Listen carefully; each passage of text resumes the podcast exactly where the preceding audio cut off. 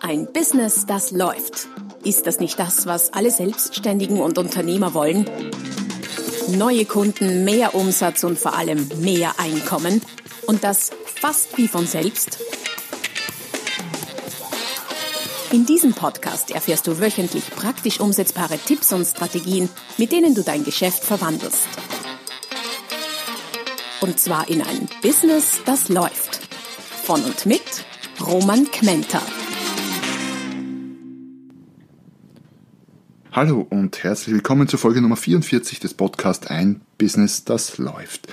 Mein Name ist Roman Kmenter und der Titel der heutigen Folge ist Warum der Verkauf, wie wir ihn kennen, ausstirbt. Sieben Thesen, die die Geschäftswelt radikal verändern. Ich weiß, das klingt nach irgendwie sehr viel Umbruch, Aufbruch, was auch immer. Und das ist es auch, was dahinter steht. Worum geht es heute in dem Podcast? Es wurde in den letzten Jahren, Jahrzehnten wahrscheinlich immer wieder viel diskutiert, ob sich der Verkauf verändert im Vergleich zu früher. Manche sagten, ja, er verändert sich, andere sagten, nein, verändert sich nichts, weil der Mensch der gleiche bleibt.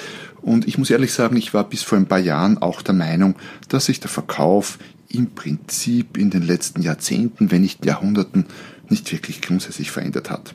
Inzwischen bin ich anderer Meinung, weil sich gerade in den letzten paar Jahren extrem viel getan hat. Vor allem auch basierend auf äh, technologischen Veränderungen, die nicht nur ein bisschen die Technik verändert haben, sondern die Gesellschaft grundlegend verändert haben und immer noch tun und wahrscheinlich in den nächsten Jahren immer noch stärker tun. Warum erzähle ich dir das? Naja, weil bei jeder Veränderung gibt es Möglichkeiten und Chancen, die äh, für die da sind, die sie erkennen und äh, ergreifen können. Und genau darum geht es in der heutigen Folge, nämlich welche Chancen ergeben sich aus diesen Veränderungen für dich. Welche Veränderungen sind es denn so im Detail? Die Smartphones zum Beispiel haben eine enorme Verbreitung. Quasi zumindest in der westlichen Welt, quasi jeder vom Kleinkind bis zur Großmutter besitzt heutzutage schon fast ein Smartphone, manche zwei oder drei. Wir sind zumindest potenziell ständig online, 24 Stunden am Tag, sieben Tage die Woche. Und viele von uns, sage ich durchaus auch selbstkritisch, wahrscheinlich nicht nur potenziell, sondern sehr, sehr oft zumindest. Wir sind in sozialen Medien unterwegs. Die Welt ist dadurch unpersönlicher geworden, wird oft kritisiert. Ich behaupte das Gegenteil. Die Welt ist persönlicher geworden dadurch. Die Person kann sich auch mehr in den Mittelgrund rücken. Es hat jeder, und zwar erstmals in der Menschheitsgeschichte, jeder die Gelegenheit, als Individuum öffentlich wahrgenommen zu werden. Und sehr viele nutzen das auch mit all den damit einhergehenden Vor- und Nachteilen, muss ich ehrlicherweise auch sagen, durchaus kritisch zu sehen. Der Informationsvorsprung, den jetzt speziell auf den Verkauf bezogen die äh, Verkäufer in der Vergangenheit noch hatten, weil sie einfach besser Bescheid wussten über Produkte, Dienstleistung, der ist in vielen Bereichen und Branchen und bei vielen Produkten auf Null geschrumpft. Oft sind die Kunden sogar besser informiert als die Verkäufer. Warum? Weil der Verkäufer über sein ganzes Sortiment möglichst gut Bescheid wissen muss, der Kunde sich aber auf ein spezielles Detail des Sortiments konzentrieren kann und Information dazu ist ja typischerweise online verfügbar. Also es ist relativ leicht, als Kunde heutzutage in einem bestimmten Bereich besser Bescheid zu wissen als der Verkäufer. Ein weiterer Bereich, wo sich sehr viel getan hat, ist äh, bei Reklamationen, die es ja früher auch schon immer wieder mal gab. Allerdings, selbst wenn was ganz, ganz schief lief, war es oft nicht so tragisch, weil es gab wenig öffentliche Aufmerksamkeit dafür. Warum? War ja auch schwer. Was für eine Möglichkeit hattest du als Konsument, dich zu beschweren? Ja, beim Geschäftsführer alles okay. Äh, aber so in die breiten Öffentlichkeit, du bist ja nicht hergegangen, hast irgendwie eine Anzeige geschaltet, geschaltet in der Lokalzeitung oder in der überregionalen Zeitung. Heutzutage kann ein unzufriedener Mensch, wenn es geschickt macht und kreativ ist und das Thema für andere auch spannend, binnen Stunden, Tagen, Wochen äh, Millionen Menschen auf der ganzen Welt erreichen. Da gibt es eine ganz eine Menge Beispiele dafür. Vor allem, wenn es etwas ist, was den Nerv der Öffentlichkeit trifft, wo viele dagegen sind, wo sich viele auch schon geärgert haben, dann geht das relativ leicht und rasch und die Schäden für Unternehmen können in die Millionen gehen durch äh, derlei breitgetretene Beschwerden. Der Konsument ist, so hoffe ich zumindest, mündig geworden. Wahrscheinlich nicht in, äh, jeder, in jedem Aspekt. Und er hat auf jeden Fall die besseren Karten. Er hat das Geld, er hat, wie gesagt, die Information und oft bessere Informationen als der Verkäufer. Und er hat relativ viel mediale Macht, die er früher nicht hatte. Und obwohl sich so viel geändert hat und immer noch ändert, stelle ich fest, dass viele Organisationen, speziell auch Vertriebsorganisationen, irgendwo in den 90ern stecken geblieben sind. Bis vor kurzem, zumindest bis vor kurzem, ich habe da einige Beispiele im Kopf, äh, stellt man sich von, von Kleinstfirmen bis zu Konzernen mit Weltrang immer noch die Frage, ob neue Medien und nicht wie neue Medien. Muss ich denn auf diesem Facebook sein, auf diesem Instagram? Wenn man sich die Nutzerzahlen ansieht, dann braucht man in vielen Bereichen, in den meisten Bereichen und Branchen nicht lange zu überlegen. Und daraus ergeben sich, aus all diesen Dingen ergeben sich äh, sieben, wie ich sie zusammengefasst habe, sieben fundamentale Thesen, die den Kleinstunternehmer bis hin zum Weltkonzern uns alle betreffen. Jeden Verkäufer, jeden Marketer, jede Führungskraft, jeden Selbstständigen. Und daher auch dich. Und wie gesagt, du kannst das ignorieren, eine Möglichkeit, äh, die ich nicht empfehlen würde, oder du kannst das als Chance nutzen und sehen. Und ich sage dann zu den einzelnen Thesen auch noch ein bisschen, wo die Chancen stecken. Bevor wir allerdings hier weitermachen, heute noch gar nicht erwähnt, es gibt wie zu jeder Podcast-Folge eine Menge weiterführender Ideen, Tipps, Strategien, Informationen, die auf meiner Podcast-Seite verlinkt sind. Also einfach Podcast-Seite besuchen unter www.romankmenta.com slash podcast und dort die entsprechenden Links drücken. Dort findest du alle meine Podcasts äh, chronologisch säuberlich aufgelistet, die kannst du dort anhören. Du kannst du dort abonnieren. Apropos abonnieren, solltest du erstmals jetzt zufällig meinen Podcast hören und äh, Gefallen daran finden, dann freue ich mich, wenn du ihn abonnierst. Damit stellst du auch sicher, dass du keine der versprochen spannenden zukünftigen Folgen versäumst. Also so viel kurz zum Admin, praktisch administrativen. Aber jetzt zu den sieben Thesen. These Nummer eins: Verkäufer sind Geschichte. Die Zukunft gehört den Kaufexperten. Was meine ich damit? Menschen wollen kaufen, behaupte ich mal. Wir haben, oder zumindest fast alle von uns haben Spaß dran, etwas zu kaufen. Das sind ganz unterschiedliche Dinge bei unterschiedlichen Menschen, aber so grundsätzlich mögen wir das ganz gerne, aber interessanterweise niemand will, dass ihm etwas verkauft wird. So quasi mit Druck eingeredet wird. Das wollen wir alle nicht. Und ein Verkäufer verkauft dem Kunden etwas per Definition, klarerweise. Und das ging auch so lange gut, solange der Verkäufer einen mehr oder weniger großen Informationsvorsprung gegenüber dem Kunden hatte.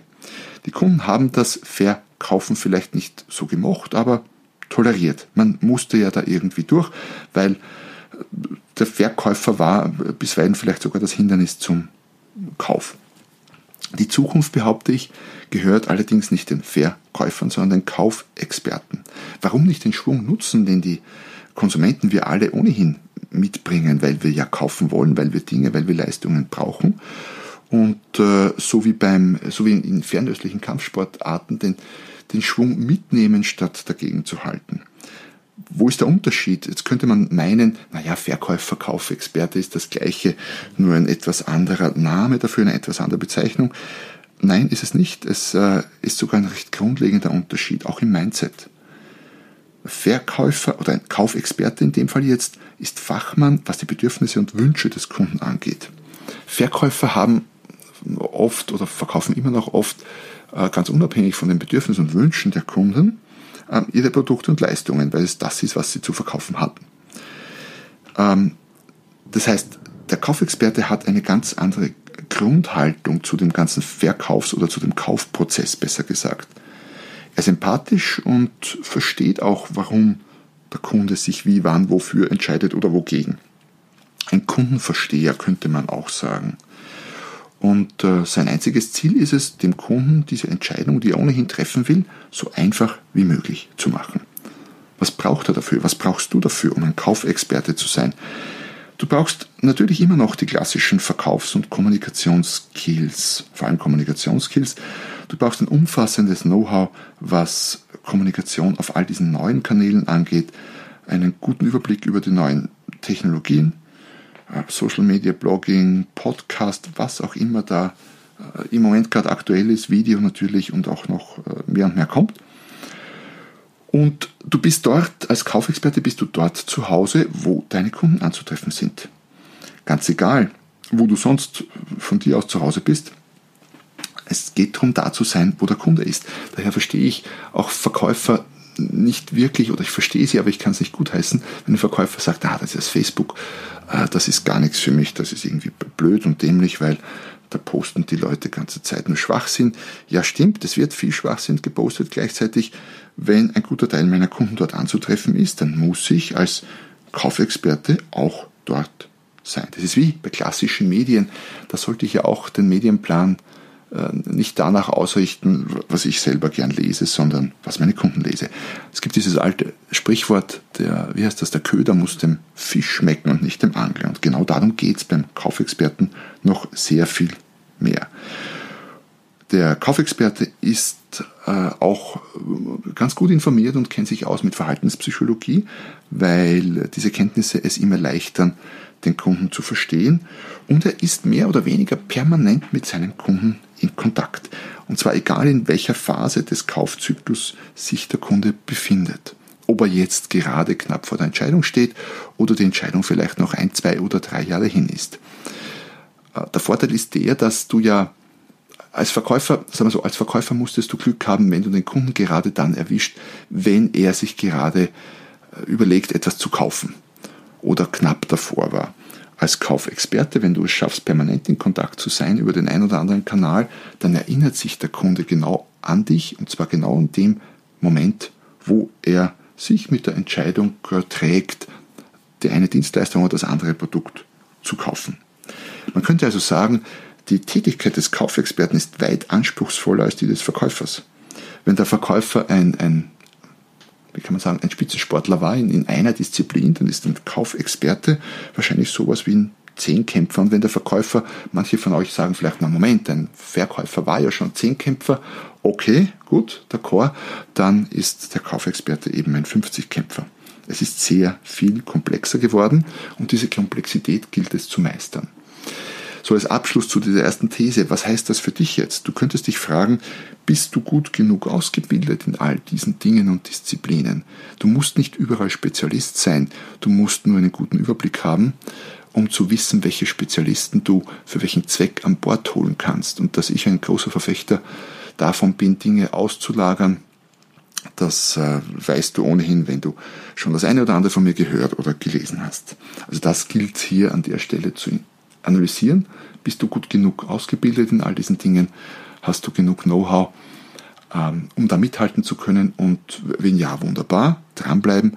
Und wenn nicht, ähm, aufholen, weil die Entwicklung geht so extrem rasch, wir können es uns nicht leisten, hier irgendwie Stopp zu machen oder eine längere Pause einzulegen. These Nummer zwei: Verkaufen wird wieder zum 1 zu 1 Business. Tante Emma reloaded, könnte man sagen noch vor, ich sag mal, 15, 20 Jahren, äh, bevor der große Online, Social Media etc. Boom passiert ist, war die Beziehung zwischen Kunden und Verkäufern meistens doch sehr am Unternehmen des Verkäufers, beziehungsweise im Business-to-Business-Bereich auch am Unternehmen des Kunden ausgerichtet. Jetzt mit äh, der massiven Verbreitung der neuen Medien und äh, speziell Social Media ist alles wieder sehr viel persönlicher geworden. Man hat direkten Kontakt zu Menschen. Wenn ich ähm, zum Beispiel einen Support-Mitarbeiter von was auch immer, irgendeiner Software in Anspruch nehme und mit dem zu tun hatte, dann checke ich gleich mal ab, ob ich den auf Xing finde, ob ich den auf LinkedIn finde, vielleicht nicht auf Facebook, aber das könnte man natürlich auch tun und vernetze mich mit dem. Und damit ist äh, meine Beziehung nicht mehr nur zu dem Softwarehersteller, die tritt sogar in den Hintergrund, sondern zu der Person, mit der ich zu tun hatte. Und das macht einen wesentlichen, Unterschied. Das heißt, das Geschäftsleben wird nicht unpersönlicher, wie eine Zeit lang gesagt wurde, sondern ich behaupte sogar sehr viel persönlicher, weil wir wieder mehr eins zu eins Kontakt, zumindest auf dieser digitalen Basis haben. Und es wird ja oft vorgeworfen, dass äh, durch diese vielen digitalen Kontakte, die persönlichen Kontakte verschwinden. Ich behaupte, das Gegenteil ist der Fall. Es gibt auch Studien, habe ich mal gehört, die sagen, dass die Menschen, die sehr viel äh, Online-Kontakt haben, auch überdurchschnittlich viel Offline-Kontakt haben. Und das kann ich absolut nachvollziehen und durchaus unterstreichen. Und durch diese vielen, vielen vernetzten Kontakte lernen wir uns als Kaufexperte und Kunden nicht nur quasi geschäftlich, sondern durchaus auch persönlich kennen. Weil wenn ich in das Facebook-Account von einem äh, Kunden oder Geschäftspartner oder Lieferanten schaue, dann äh, sehe ich da eben sehr oft auch sehr persönliche Dinge drin. Also so ein bisschen wieder wie, wie Tante Emma noch in den 50er oder 60er Jahren. In die Richtung geht es. Die Frage, die sich hier stellt zur These 2 ist, bist du online gut genug vernetzt? Verfolgst du das konsequent? Wenn du jemanden neuen kennenlernst, sei es online, offline, per Mail oder sonst wie, checkst du ab, ob die Leute auf den sozialen Netzen sind und äh, nutzt du die äh, Gelegenheit gleich, äh, sich, äh, dich zu vernetzen. Ich habe das für die heutige Folge mal kurz für mich überlegt und mal gezählt. Ich denke, ich habe alleine heute äh, fünf, sechs, sieben Leute auf Xing, LinkedIn kontaktiert, habe etliche Anfragen auf Facebook gekriegt. Das heißt, äh, bin sicher heute mit 10, 15, 20 neuen Menschen vernetzt. Und das ist so ungefähr das, was jeden Tag passiert, weil ich es eben im Fokus habe. Kleiner Tipp am Rande, wenn du diese Netzwerke, wenn du viel am Schreibtisch arbeitest und diese Netzwerke ständig geöffnet hast, dann läufst du zwar Gefahr, dass sich ablenken, allerdings gleichzeitig denkst du auch dran, sie professionell zu nutzen und der Grad ist ein sehr feiner. These Nummer 3. Der Vormarsch der Personal Brands. Was ist ein Personal Brand vielleicht, bevor wir hier ins Thema einsteigen? Ein Personal Brand für alle diejenigen, die mit dem Begriff vielleicht noch nicht so vertraut sind, ist ein, nichts anderes als eine Personenmarke. Das heißt, statt ein Unternehmen zur Marke zu machen, wie Microsoft oder Apple zum Beispiel, macht man eine Person zur Marke wie äh, Jamie Oliver zum Beispiel im, im äh, Kochbereich. Er ist eine Personenmarke, er besitzt mehrere Unternehmen, die allerdings alle der Personenmarke untergeordnet sind. In anderen Bereichen, Steve Jobs, als er noch äh, gelebt hat, war durchaus eine Personenmarke, wo Apple nicht untergeordnet war, sondern wo man irgendwie auf Augenhöhe gestanden ist, so nach meinem Gefühl.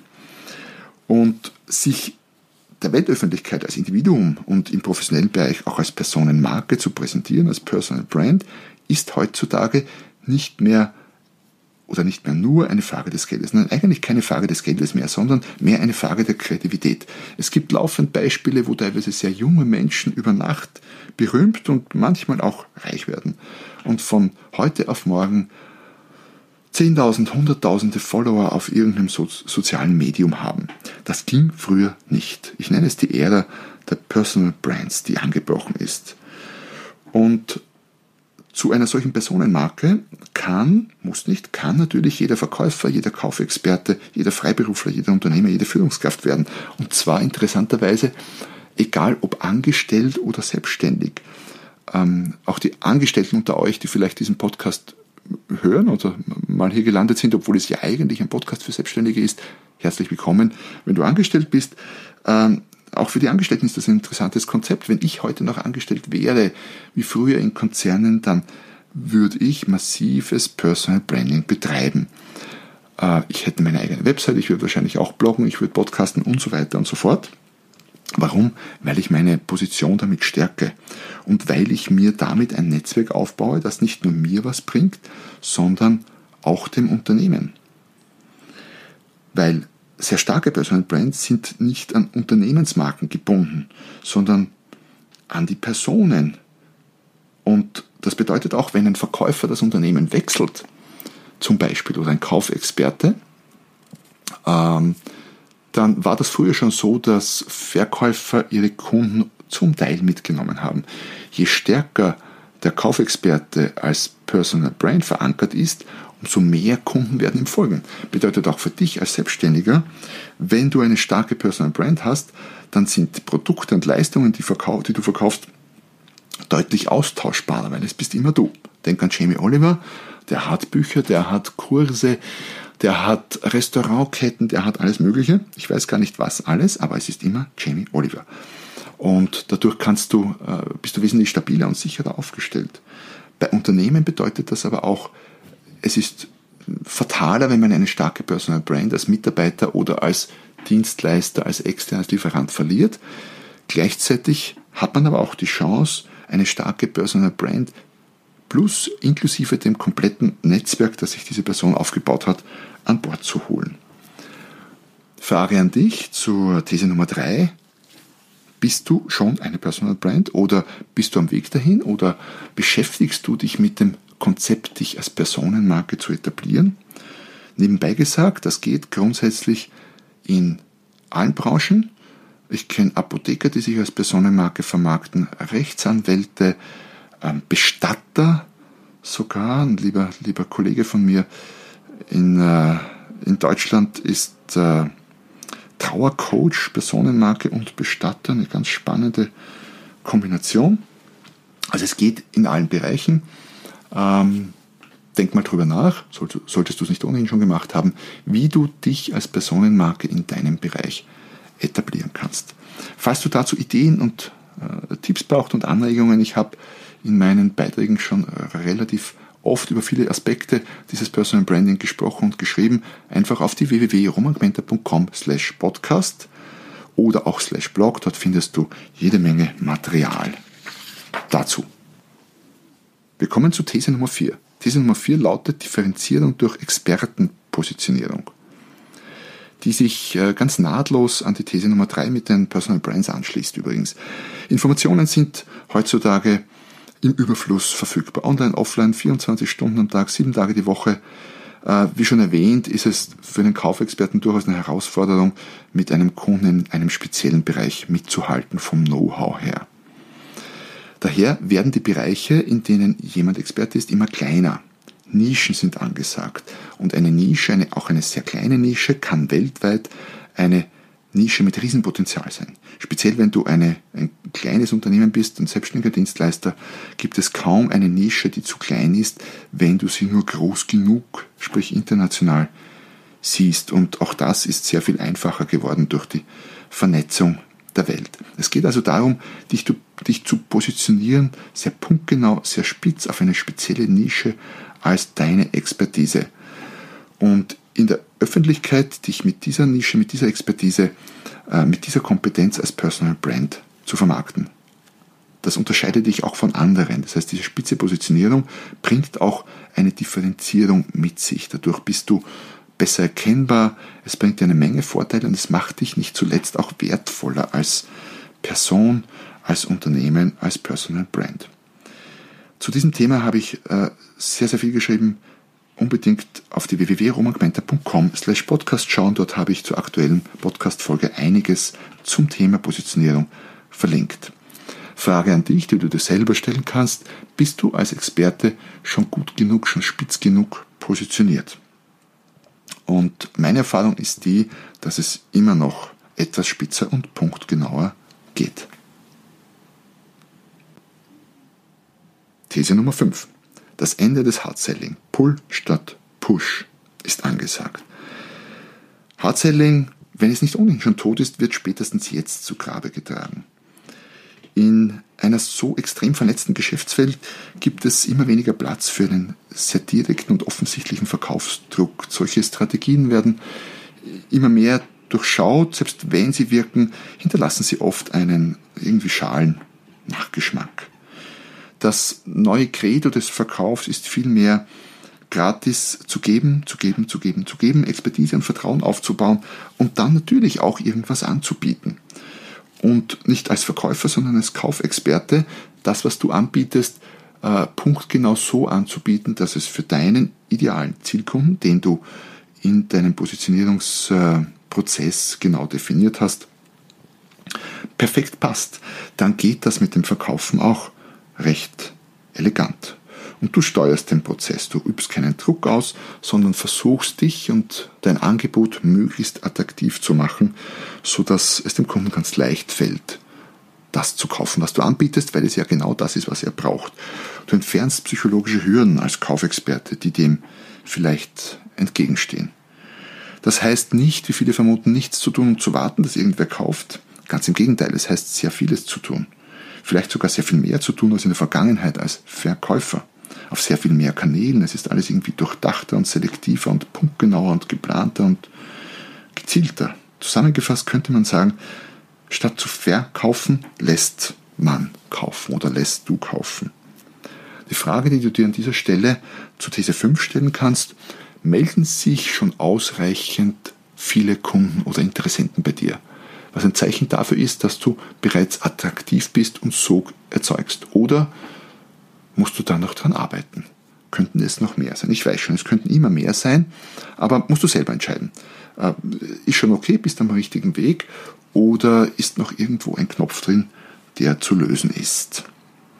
Dazu gibt es übrigens auch ein E-Book, wo es genau um das Thema geht, nämlich das E-Book der Business Quantensprung sechsstellig verdienen oder als selbstständiger Dienstleister sechsstellig verdienen, so heißt es. Auch das habe ich unter www.romangmenta.com slash podcast verlinkt.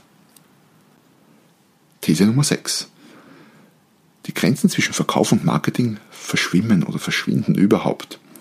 Ich habe äh, vor inzwischen doch einigen Jahren in Wien äh, an der Wirtschaftsuniversität äh, unter anderem Marketing studiert, Betriebswirtschaftslehre mit äh, Spezialfach Marketing, Werbung, Marktforschung und damals war Marketing von Verkauf eine sehr, sehr getrennte Sache. Heutzutage, wenn du Berater bist und sagen wir mal einen Blog schreibst, ist das dann Verkauf oder Marketing? Wenn du den Blog dann auf Xing oder auf LinkedIn oder auf Facebook oder sonst wo postest, ist das dann Verkauf oder Marketing oder so ein bisschen von allem.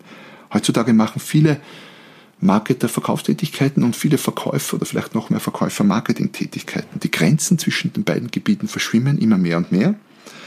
Ähm, man könnte vielleicht auch einen Begriff daraus kreieren, der dann vielleicht statt Verkauf und Marketing irgendwie Vermarktung lautet, auch, was auch immer. Ich möchte aber gar nicht an Begriffen hängen, sondern es geht darum, dass das, was du tust, das bewirkt, was du willst. Ob das nun Verkauf oder Marketing heißt, ist letztlich egal.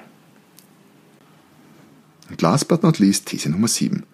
Klassische Werbung stirbt, Empfehlung als wichtigste Kundenquelle. Die klassische Werbung ist, behaupte ich, ein Auslaufmodell.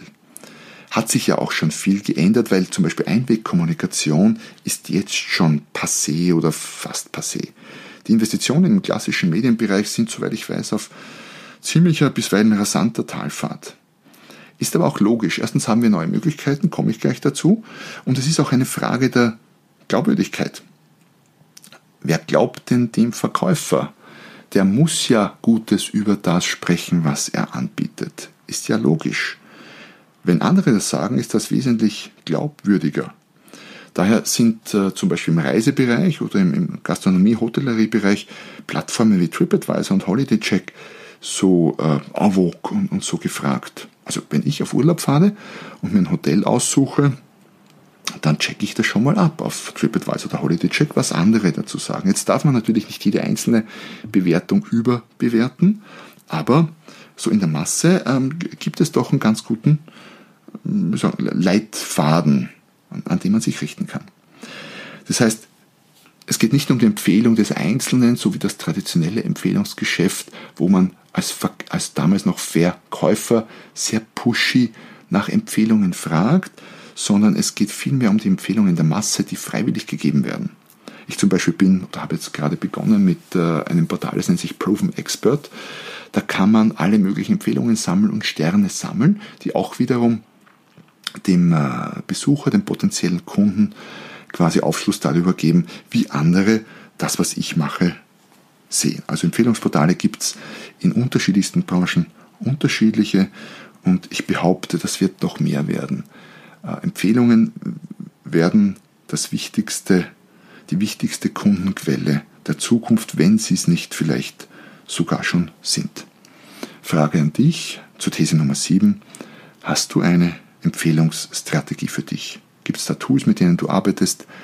Wie sehr hast du im Fokus? Was tust du, um das voranzutreiben? Das sind so ein paar Ideen und Punkte, über die du nachdenken könntest zur These Nummer 7.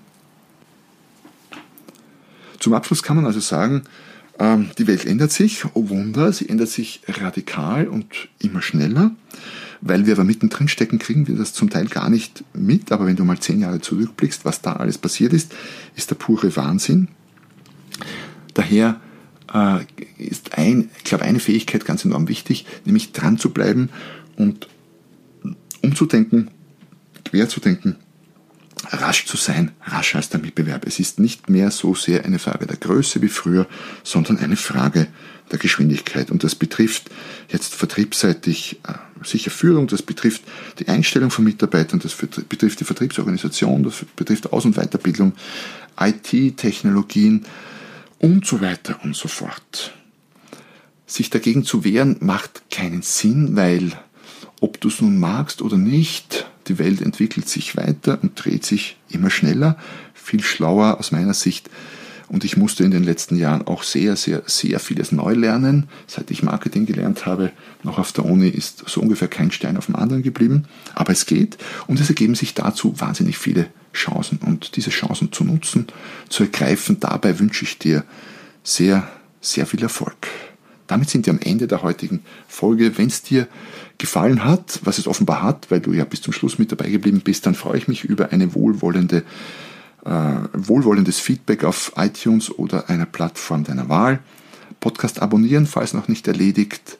Und wenn du noch Infos brauchst, besuch mich unter www.romangmenta.com, gegebenenfalls slash Podcast. In diesem Sinne, viel Spaß beim Verändern, viel Spaß mit den sieben Thesen, viel Erfolg dabei. Bis zum nächsten Mal, wenn es wieder heißt, ein Business, das läuft. Noch mehr Strategien, wie du dein Business auf das nächste Level bringen kannst, findest du unter romanquenter.com. Und beim nächsten Mal hier auf diesem Kanal, wenn es wieder heißt, ein Business, das läuft.